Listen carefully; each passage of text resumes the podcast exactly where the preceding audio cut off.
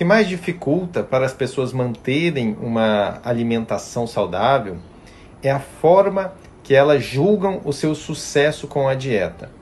Então, a grande maioria das pessoas, infelizmente, quando começam a fazer uma dieta, só olham para a balança. Elas não olham para as melhoras de qualidade de vida. Por exemplo, na minha dieta, a pessoa fica com mais energia, a pessoa começa a dormir melhor, o intestino da pessoa fica regulado. Se ela tem azia ou gastrite, melhora problemas de azia e gastrite. Se ela estava com a pressão desregulada, a pressão dela melhora. Agora, muitas vezes ela faz a dieta buscando emagrecimento e junto faz a musculação, por exemplo. Musculação causa ganho de massa magra. O ganho de massa magra pesa na balança.